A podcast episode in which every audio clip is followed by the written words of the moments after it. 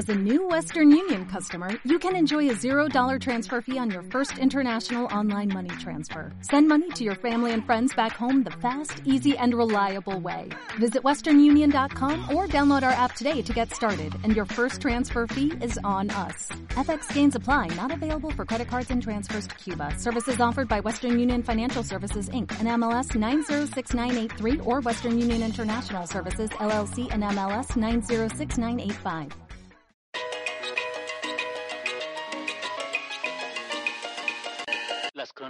Del barrio.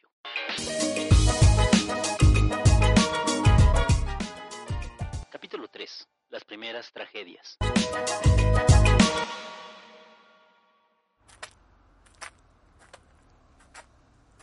¿A dónde vas con esas nalgotas, payasito? Escuchó que le gritaban, mientras agilizaba el paso, con las manos sosteniendo varias bolsas repletas de globos, serpentinas, juguetes de plástico llenos de rebabas y flores artificiales que usaría para su acto final. Lo habían contratado para la fiesta de algún niño genérico y berrinchudo como cientos de veces más. Ya pasaba de mediodía y el sol le calentaba el sombrero de fieltro. Se dirigía a la típica fiesta de barrio, con pastel de dos pisos lleno de merengue, con gelatina de mosaico y pollo con mole, con agua de Jamaica empalagosa que reflejaba el sol desde los vasos de plástico que se mezclaban con los de cerveza y tequila, de los padres que ya lucirían desesperados preguntándose ¿a qué hora va a llegar el pinche payaso? Pinche culote, payasito, no seas mamón, ven a saludar a la banda.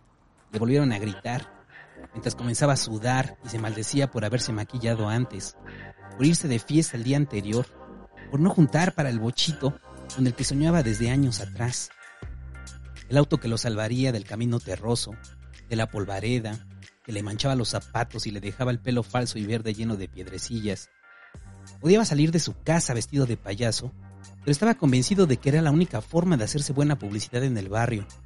Tantas casas, tantas familias que podrían contratarlo, cientos de potenciales clientes que cuando llegara el momento de celebrar a sus vástagos, sabrían que en esa casa, con las macetas de ardillas, con las protecciones aceradas multicolores, habitaba el único payaso en kilómetros a la redonda. El problema era el auto.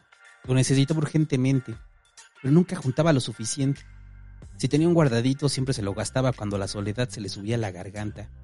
Y lo hacía arrojar lágrimas blancas y mocos multicolor que sorbía a través de la nariz roja. Era su rutina de sábado. Se conmiseraba por su vida desde la tarde, por ser payaso, por ser huérfano, por no tener familia, porque su poca familia desde hace muchos años había decidido enterrar su recuerdo junto con su madre. Lloraba un rato, gritaba otro, y luego de dar el último trago los rescoldos de una botella de ron, se le enviaba el maquillaje, aventaba la indumentaria al closet y salía a buscar el confort de perderse en los brazos de otros. No le importaba que al día siguiente tuviera que salir con el dolor de cabeza a divertir a mocosos con el calorón sofocante sobre su chaleco de diamantina. Le importaba un carajo pararse tarde. ¿Qué iban a hacer? ¿Dónde iban a hallar otro payaso tan rápido? Se envalentonaba, se ajustaba el pantalón de mezclilla entallado, se ponía una camisa brillosa y la acompañaba de una chamarra imitación piel. Se miraba al espejo ya sin ser un payaso, y luego de ponerse suficiente mousse en los chinos, salía apresurado a perseguir el camión. Caminaba hasta la avenida, rogando no encontrarse con los ratitas. Un grupo de adolescentes que mientras se repartían lo que habían robado de un tendedero, solo se reían de él y simulaban toser para poder proferir un pinche puto, cobarde y silencioso, que los hacía carcajearse hasta que las gotas de saliva quedaban embarradas en sus labios secos y grises por el resistol o el líquido para limpiar PVC. Chinguen a su madre, pendejos, les respondía, mientras acomodaba el cabello chino, levantaba la nariz y proseguía su andar contoneado, como si la música ya sonara en su corazón. No les tenía miedo a los ratitas, aunque no quería encontrarlos. Eran unos chamacos pendejos como los que había tenido que soportar tantos años. Hacía cálculos y de menos le reventaba el hocico a dos, mientras los demás quedaban inmóviles y aletargados por el solvente en su cerebro. No les tomaba importancia, porque más adelante, antes de llegar a la base del camión, estaba el verdadero peligro, los que realmente lo atemorizaban, escondidos en ese callejón, con la música a todo volumen y varias botellas de bacardí en el piso, fumando cigarros sin filtro y riendo a gritos que se detenían inmediatamente cuando lo veían pasar, y susurraban entre ellos un momento, una carcajada y a los pocos segundos escuchaba el mismo grito de esa mañana cuando se dirigía a trabajar a la fiesta, el mismo que proferían sin importar que estuviera maquillado o no. Ese grito que le producía un escalofrío, le tensaba el cuello y le daba varios piquetes en el corazón. ¿A dónde vas con esas nalgotas, payasito? Esa mañana pasó lo que nadie pensó que sucedería, ni él mismo lo vio venir. Respondió. A pesar del sudor, del hartazgo, de la cruda que traía luego de terminar en la casa de algún fulano, que había conocido la noche anterior mientras se lamía el corazón, a pesar de sentir el peso de su existencia en uno de esos domingos donde pareciera que la madrugada nunca refresca. O quizá fue todo eso, fue la desesperación y la presión de la existencia lo que lo hizo responder con la voz quebrada. A trabajar, culeros, no como ustedes, dijo. Apretó las manos que se incrustaron en las bolsas de plástico y aceleró el paso, mientras del callejón no salía sonido alguno.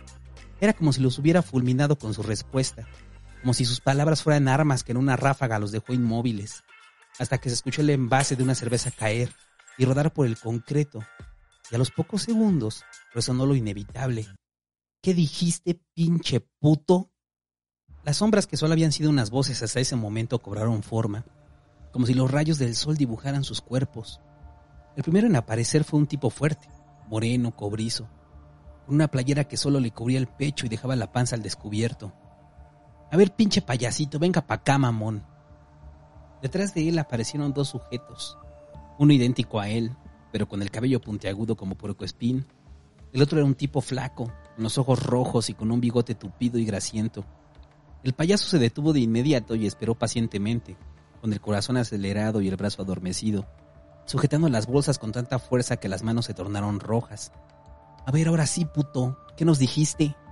increpó el que se asumía como líder, pegando la frente a la cabeza del payaso, mientras el hermano Porcospín le tomó la cerveza, eructó y luego de agarrarse los genitales dijo, Quiere verga el mamón, carnal.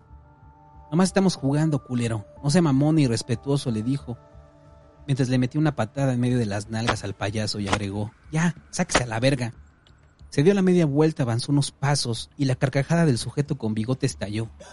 Era una risa tan estruendosa, tan molesta que repicaba en el callejón como si fueran moscas gigantes. No mames, ya pareces payaso pinche negro, vete la jeta, güey, te llenó de su madre. El payaso seguía confundido completamente desconcertado y con unas ganas urgentes de orinar. Solo alcanzó a ver cómo el negro se llevaba la mano a la frente y la miraba sorprendido, pintada de blanco, como si fuera sangre, como si el puto payaso lo hubiera descalabrado regándole la sangre blanca sobre las cejas. Chal, hijo de su pinche madre, dijo el negro mientras regresaba hacia el payaso con la frente pintada y los ojos negros repletos de furia. Perdón, negro, perdón, gritó el payaso mientras se ponía en cuclillas aceptando el castigo por existir. Sintió los tenis golpearle las costillas, una, dos patadas, y el llanto de una niña interrumpió a lo lejos. Mamá, gritó la niña y el negro se detuvo de inmediato, identificando de quién venían los alaridos. Era una niña pequeña, con un vestido rosa y el mismo color cobrizo en la piel, que luego de llorar se metió corriendo a su casa. El negro paró y se fue corriendo atrás de ella mientras decía, No, mi amor, espérate, ven. El payaso se puso en pie, Tomó sus cosas mientras veía al porcospín y el bigotes morirse de la risa. Pensó que había terminado, pero el negro salió de la casa de nuevo, sosteniendo a la niña que lloraba desconsolada, tallándose el ojo y sorbiéndose los mocos. El negro con un tono de voz completamente distinto, un tono dulce y gentil, dijo, No llores, mi amor, estamos jugando. Mira, el payaso es mi amigo. ¿A poco no, güey? Se quedó callado unos segundos hasta que el negro repitió de nuevo, ahora con la voz de siempre. ¿A poco no, güey? Sí, sí somos, sí, sí somos amigos, mi amor, respondió. Y comenzó a usar su voz de payaso. Esa voz aguda, aguardientosa que parecía encantar a los niños. Esa voz de caricatura que le evitaba decir mana. Y mira, tu tío tiene un regalo para ti. Y de la bolsa sacó un juego de té de plástico rosa, empacado en hule cristal, grueso y corriente. La niña dejó de llorar, tomó el regalo y miró a su tío como exigiendo que la bajara. ¿Cómo se dice, mi amor? preguntó el negro con sus primitivas dotes de cortesía. Gracias, musitó la niña y se fue corriendo de vuelta a su casa. Chale, pinche payaso, perdón, güey, nos alteramos, cabrón. ¿A poco no, carnal?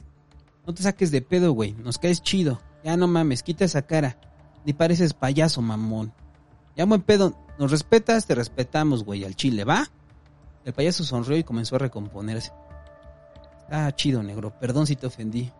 Ándele, así mero, cabrón. No hay pedo, ya sabes, pinche payasito. Si necesitas paro, acá andamos, mi carnal, ¿va? Le dio la mano y agregó, ¿no quieres una chela, güey? Ah, que vas a chambear, ¿va? No hay pedo, él puede hacer la chinga por ti. Cámara, mi chingón, váyase con cuidado, güey. Y luego te voy a ver a tu casa. Ya va a ser el cumple de mi sobrina para que me eches la mano, ¿no? Ya compas. Sí, negro, no hay bronca.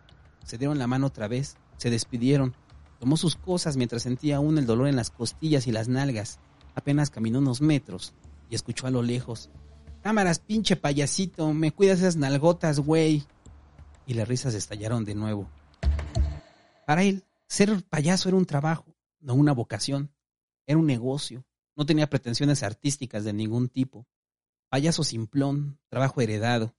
Así como a muchos les heredaron el ser carpinteros, mecánicos, zapateros o polleros, a él había tocado ser payaso.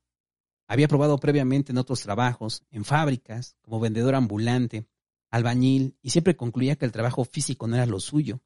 Despreciaba los horarios y las figuras de autoridad. El jefe molesto que lo amenazaba con descuentos por llegar tarde. El maestro albañil que le exigía trabajar hasta que le diera fiebre por el esfuerzo. Porque así se iba a ser hombre, Así se te quita lo puto, le decían, y por un momento lo creía. Cargar botes de grava, doblar varilla, armar castillos, quizá lo alejarían de su necesidad de desear, de amar. Pero ni los callos en las manos lo hicieron desear menos, y ni los botes con cemento lo alejaron de buscar el amor y el deseo en los ojos negros de algún desconocido. Era payaso por comodidad, trabajaba cuando quería, a la hora que quería, solo unas horas de la misma rutina que no había actualizado en años. Repetía los chistes en cada fiesta y el cassette con éxitos infantiles no había dado vuelta en años. Actuaba en automático. Todo estaba memorizado. La voz aguda e impostada era el comando que activaba la rutina. Y mientras su cuerpo lo ejecutaba y los niños con gorrito de cartón gritaban exaltados, él se perdía en su mente. Que el payaso actuara, hiciera las estupideces de siempre. Le pregunte al niño de la fiesta cómo se llama, cuántos años cumple, a quién quiere más, a mamá o a papá, a la abuela, que le ponga la corona, que le cante su versión de las mañanitas con chistes, que trabaje el payaso, que gane dinero. Él ya estaba harto. Pero meses después, se preparaba para la fiesta del negro. Sabía que no podía dejar en automático al payaso. Había tanto en juego que llevaba más de una semana preparándolo. No había salido el fin de semana para estar fresco, sin una gota de alcohol, solo café y uno que otro cigarro. Odiaba fumar, pero lo mantenía concentrado mientras recordaba otras rutinas, otros juegos, tachaba chistes que no podía hacer sin que se expusiera a recibir una patada en el culo. Oiga señora, no, la niña no se parece a usted. ¿De dónde se la robaron? Descartado. A ver, princesa, dime cuál de tus tíos quieres más. ¿Al negro? ¿En serio? Pero si está re feo. Bueno, ¿al púas? No, ese está peor. Tache, descartado. ¿Qué les parece si hacemos una competencia de comer donas colgadas de hilo? Ándele, atásquese con la dona. No, mala idea. Podrían terminar a golpes si el negro no ganaba. Decidió evitar los chistes familiares. Fue por la rutina confiable de los juegos solo para niños. Mucha música para que la familia y los invitados aplaudieran al ver a sus chamacos bailar como versiones diminutas de ellos mismos. Niños moviendo las manos, haciendo sentadillas al ritmo de bien, bien buena, tú te ves bien buena. Corrigió, reescribió y finalmente quedó satisfecho. Tenía una rutina libre de chistes familiares, con bromas bobas e inofensivas, nada que pudiera perturbar la fiesta. Se sorprendía de su profesionalismo emergente a través del miedo, y por un momento pensó que podía ser más. Aún era joven, 31 años, con casa propia luego de que el sismo se llevara a su vecindad, sin hijos, sin familia propia, más esa que no lo quería ver nunca. Solo necesitaba un empujón, como la disciplina que había demostrado ese fin de semana. Solo necesitaba apoyo, algo que lo sacara de su letargo, y quizá esa era la oportunidad. Ay, jefecita, ayúdeme, pensó mientras veía la foto de su madre. La foto que se la recordaba como quería soñarla. Joven y entera. Dos años antes del cáncer que le borró la sonrisa, que la alejó de la payaseada, que la fue haciendo chiquita, chiquita, tan pequeña que un día desapareció en medio de las sábanas.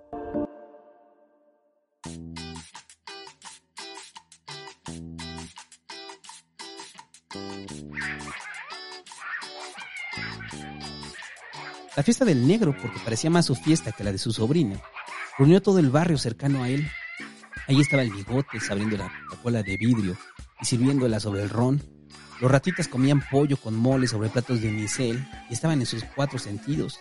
bañados y con la mejor ropa callaron, luego de que el negro los amenazara que si los veía inhalando, los iba a correr a patadas. Ahí estaban las señoras, los señores, el que vendía vitaminas, el tianguista, el del mercado, un grupo selecto de gente del barrio que había sido invitado y no, no podían rehusarse. Aplaudían embelesados a los niños que daban vueltas alrededor de las sillas y la música paró y corrieron a ganar la silla. Un niño con el más brutal sentido competitivo le quitó la silla a la festejada, quien cayó sobre el piso y estalló en un berrido. No supo qué hacer. Su plan no contemplaba a un chamaco gandalla. El negro llegó corriendo y levantó a la niña mientras la consolaba. Ya, mi amor, ya, vente, vamos por juguetes. Ya quita este pinche juego, payaso, no mames. Se apresuró a terminar el show. Afortunadamente llevaba juguetes suficientes. Plástico barato de un solo color, moldeado en soldados, en animales, en luchadores, en tazas y espadas. Para todos alcanzó, luego de que decretara que todos ganaban, hasta para los ratitas, que al abrir su regalo comenzaron a molestarse entre ellos. Se picaban el culo con un bate de plástico y se arrojaban las pelotas a la cara. Recogió sus cosas, envolvió el cable de la grabadora. Estaba listo para irse. Su casa estaba solo unos metros, pero el negro le cortó el paso. Chingón, pinche payasito, te rifas, güey. Ten cabrón para que te alivianes. Y le dio varios billetes, mucho más de lo que regularmente cobraba. No, negro, ¿cómo crees? Es de compas, respondió con el dinero en la mano. ¿Qué mi dinero no vale o qué, güey? No seas mamón y vente a comer. Karen, sírvele al payasito que no ha comido, gritó a su hermana que discutía algo con el púas, quien a pesar de ser las tres de la tarde, ya se hallaba completamente ebrio. Se cambió en el baño del negro, se quitó el maquillaje, se puso una playera que afortunadamente había llevado, y luego de contar el dinero, sonrió frente al espejo. Todo le había salido perfecto. Gracias, jefecita, pensó mientras le rugía el estómago. El aroma arroz rojo le había desatado el hambre. La tarde pasó sin sorpresa. El sol se ocultaba en medio de las hileras de casitas donde aún nadie decidía hacer un segundo o tercer piso como años después. Había comido felizmente y las cervezas le aflojaron del cuerpo y la lengua. Reía con Karen, quien parecía la única persona normal en esa familia, al compararla con el abuelo que estaba en un rincón y escupía de vez en cuando maldiciendo, con la abuela que postada en una silla de ruedas bebía su cerveza en un vaso, con los otros hijos de Karen, un par de niños que parecían gemelos, no rebasaban los seis años y eran unas réplicas miniaturas del negro y el púas. Se peleaban por un muñeco, mientras sus tíos gritaban y reían. Dale su madre, Irving. No te dejes, Edwin. Y los chamacos se revolcaban en el piso pegándose a puño cerrado, llenándose de tierra las ropas, hasta que Karen suspiró y le dijo al payaso, espérame tantito, mana. Se quitó el zapato, zumbaron los golpes y luego de varios jalones de greñas los aventó de vuelta a la casa. Ya martaron, hijos de la chingada. Ya les dije, negro, que no los hagan pelear, chingao. Se metió a la casa donde siguieron los gritos, los golpes, varios llantos, mientras el negro volteó a ver a la niña quien dormía con la boca llena de pastel y mole, cuidadoso de que no la despertaran los alaridos de su hermana. Le tomó a la cerveza y miró alrededor. Solo quedaba en pie él, el payaso y los ratitas que estaban a metros de distancia inhalando solvente. El púa se había quedado dormido en el sillón y los demás vecinos habían regresado a sus casas. Era domingo y debían preparar todo para el siguiente día. El negro abrió otra cerveza, la sirvió en un vaso y se la puso al payaso enfrente. Chingale, pinche payasito, ordenó. No, negro, ya me siento suave, güey. Ah, qué puto, ¿me vas a dejar morir solo, culero? Le bebió un sorbo y sintió ese ligero mareo. No te pongas pedo, pendejo, pensaba mientras el negro lo revisaba de pies a cabeza, con el maquillaje aún embarrado detrás de las orejas. Su mirada era perforadora, sus ojos lo incomodaban, eran tan negros que no se distinguía la pupila, o quizás solo estaba tan dilatada que lo hacía parecer un felino. Fue eso lo que le comenzó a bajar la borrachera. Esa mirada la había visto en las discos que frecuentaba, solo que no eran tipos cobrizos los que lo veían así, sino hombres, oficinistas que escapaban de sus vidas los fines de semana, ya ves, pinche payasito, si somos a toda madre, güey, y tú todo miedoso. Oye, cabrón, ¿y a poco vives solo? ¿Y tu familia? Nunca veo a nadie. ¿A poco te dieron casa a ti, aunque seas puto? Le dieron ganas de contestarle, de explicarle que la casa se la habían dado por ser damnificado de la vecindad donde creció, que los vecinos se apropiaron porque el dueño era un señor que se creía inmortal, que nunca hizo un testamento y se bebía las rentas en los puteros del centro, que al morir el gobierno les arrebató el terreno después del sismo y los mandó a vivir en medio de la nada. No le quiso decir que ese señor, ese ebrio que recordaba nublosamente, era tan parecido a él pero nunca le pudo hacer la pregunta que su madre siempre esquivó. Sí, mi familia la mandaron a otro lado. Mi mamá se murió, respondió, secamente, y el negro sonrió. Estalló en carcajadas y así duró un rato. Y cuando terminó le agarró la muñeca y lo acarició ligeramente con el pulgar. Yo te protejo, cabrón, no hay pedo. Somos como tu familia. Pero pórtese chido, ¿va? El payasito retiró la mano lentamente mientras sentía las ganas urgentes de orinar. Gracias, negro, respondió. Pues vámonos a la verga, mañana hay que chambear, dijo el negro mientras se estiraba y el payaso se ponía en pie. Tomó sus cosas, se llevó algo de pastel en dos platos de unicel y se despidió de todos. Avanzó unos pasos y de nuevo escuchó a lo lejos. Cámaras, pinche payasito, me cuidas esas nalgotas, güey. Y las risas estallaron de nuevo y el escalofrío le recorrió de nuevo en la espalda.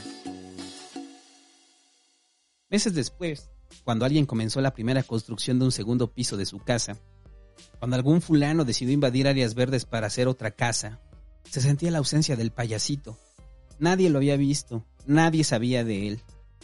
Hay personas que faltan y nadie se da cuenta, pero cuando falta un payaso es notorio. ¿Dónde estaban sus manos cargando las bolsas? ¿Dónde estaban sus chinos verdes y falsos? ¿Dónde quedarían sus chinos reales, negros y brillosos? En el barrio había miles que podían desaparecer y nadie se daría cuenta, pero la ausencia multicolor se sentía en las calles. Nadie sabía de él. Lo último que se contaba es que lo habían escuchado llorando por las noches, como si por las ventanas se le colaran espectros o demonios, como si cada noche, antes de que desapareciera, tuviera pesadillas tan vívidas que lo hacían gritar.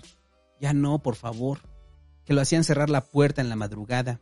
Nadie lo sabía con certeza porque casi todas las casitas que lo rodeaban esperaban aún ser habitadas y sus gritos ahogaban en los muros gruesos.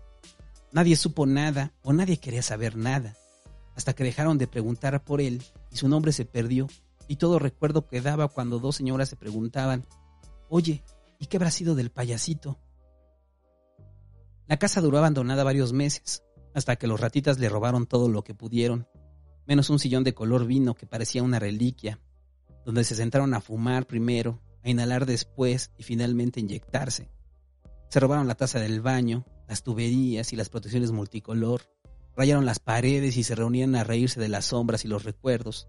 Intentaron robarse la puerta, pero no pudieron, así que solo se robaron la chapa. Desvalijaron el lugar una vez que el negro había caído preso, porque antes de eso, el negro parecía cuidarlo en silencio, como si buscara con nostalgia al payaso, como si esperara que apareciera por la avenida contoneándose. Pero solo fue un tiempo, el reclusorio los esperaba con sus uniformes beige y sus tenis blancos, luego de que salieran a chambear como ellos le llamaban, y los hallaran con los restos de un taxista encajuelados en su propio taxi. El bigotes nunca saldría, y el negro moriría por una lluvia de navajas en las regaderas, donde se dio cuenta de que solo era el rey de la nada.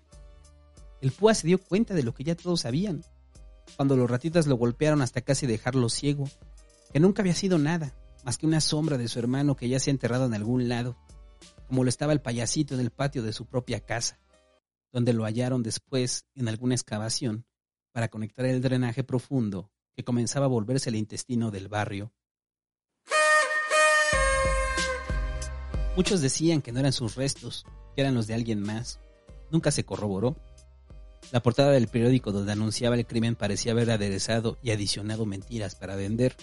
Les daba más tranquilidad imaginarlo lejos. Quizá había hallado la fama o el amor, Quizá por fin había renunciado a la payasada y recomenzó su vida como licenciado, el licenciado payasito. Quizá recorría el país en el bochito que siempre quiso, con los chinos verdes impulsados por el aire, soltando carcajadas que se pintaban en el cielo con humo de colores. Nadie lo supo. La casa cayó en el olvido, luego de ver pasar docenas de adictos, de varias invasiones y expulsiones, de una supuesta familia del payasito que nunca pudo comprobar que lo era.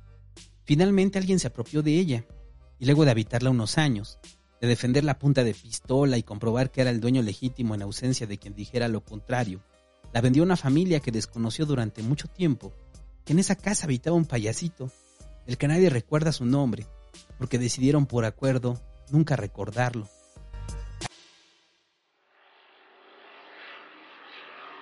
diferencia de los nombres de los payasos, de los elefantes, que cruzaban el periférico y se comían las plantas del barrio, de los escapistas vestidos de Spider-Man, de los gauchos argentinos que llegaban a enamorar, y muchos más que arribaron con los circos momentáneos que todos recordarían después, circos que hacían sonar la avioneta, que repartían volantes y encantaban a la gente, con su aroma palomitas que les llamaba desde el camellón,